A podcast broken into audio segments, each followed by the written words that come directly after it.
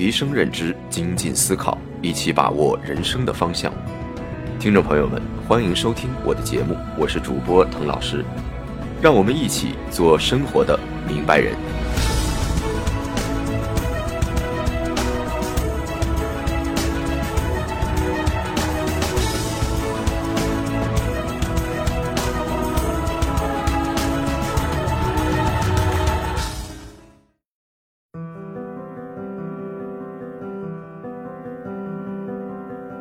各位朋友，大家好啊！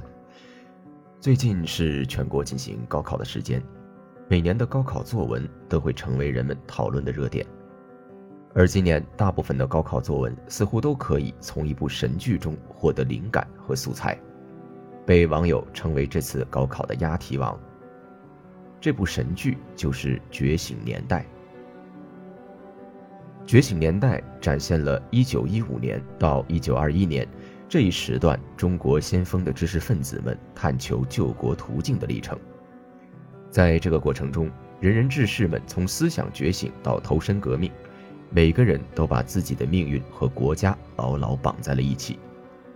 觉醒年代获得成功的点，就在于将原来在历史教科书中遥不可及的人物塑造的有血有肉，把每个人物都立体的呈现给观众。同时，很好的还原了当时中国的历史样貌。这部剧最能打动人的地方，我认为是每个人从觉醒者到革命者的转变过程。在这个过程中，革命信仰的确立是一个关键的节点。信仰的力量是巨大的，对一个人能够产生持续的影响。正是因为有了信仰，才能支持中国的革命者坚定贯彻革命道路，克服常人难以想象的困难。我们的革命史就是信仰作用的最好证明。那么，信仰的本质是什么呢？怎么样用信仰来指导我们的生活？这期我们就来聊一聊。信仰这个词啊，听上去很空很大。很多人啊，觉得这个和自己没什么关系，觉得信仰不过是公文里常用的措辞，或是宗教人士特有的东西。但其实，树立信仰，并不仅限于伟大的事情上，在你的生活和事业上，信仰也能发挥作用。在这里啊，我们可以把信仰理解为一种价值判断，并且是一种坚定的、不会轻易改变的价值判断。而有了这种价值判断，才能在不断变化的生活、工作环境中保持不变的行为准则。比如投资信仰，并不是对某一理论奉为圭臬，而是通过自己的研究之后形成的一套对于市场的判断。试想这样一个场景：你是一个从未来回到现在的穿越者。你早就知道一年之后的股市情况，知道一年之后某只股票会获得很高的收益。那么，在你穿越回来的这一年时间里内，无论这只股票跌得有多惨，专家们有多不看好它，相信你都会一直坚定的持有，一直到一年后你早就知道结果的那一刻。其实，所谓的投资信仰就是这么一回事儿。你为什么能拿得住呢？因为你是一个穿越者，你早就知道未来会发生什么了，所以坚定的信仰来自于对未来确定的判断。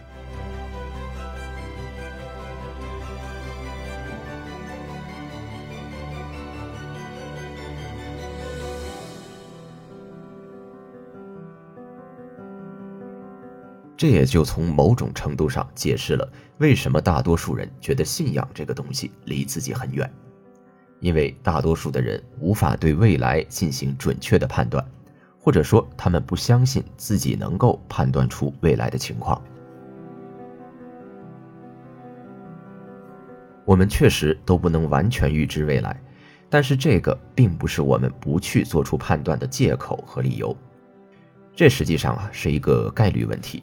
通过知识的积累和不断的尝试反馈，我们做出的判断。会有更大的概率靠近未来，但是很多人啊将概率事件当做了不可能事件，在他们眼中，事情似乎只有零和一两种状态。如果不能预测未来发生什么，那我就不预测了。既然我不做出预测，那我就不会犯错。这不能不说是一种思想上的懒惰和逃避。虽然你可能从来没有因判断错误而遭受损失，这种所谓的损失呢，也可能不值一提。但是正确的判断带来的超额收益，你将永远也享受不到。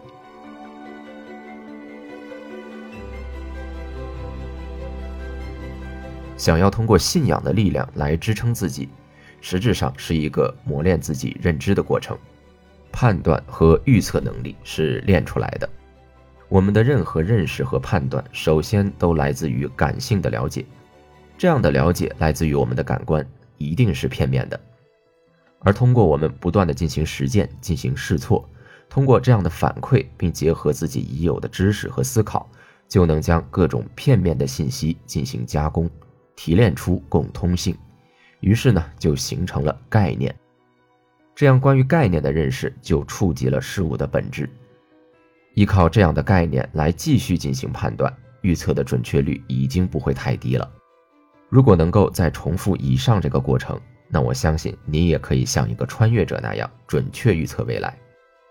而一旦准确的预测变成了你的能力之一，你就可以动用信仰这一巨大的能量源泉。有人说，当下的社会信仰缺失，其实呢，也是思考的缺失。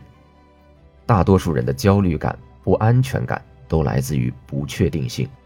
我们不停的想让自己多赚点钱，就是因为我们不确定未来的自己到底需要什么，未来的社会究竟是什么样。我们唯一能确定的，可能就是钱会一直是社会的硬通货。于是呢，社会的价值观开始变得单一。放弃思考之后的人，就如同僵尸般，只能看到一条通往未来的拥挤道路；而对未来真正有预测、有判断的人，他们看到的是路那头的终点，各种的风景。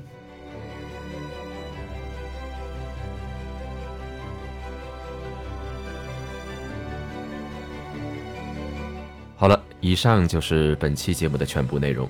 如果你有相关的感悟或者思考的话，欢迎评论留言。我们下期再见。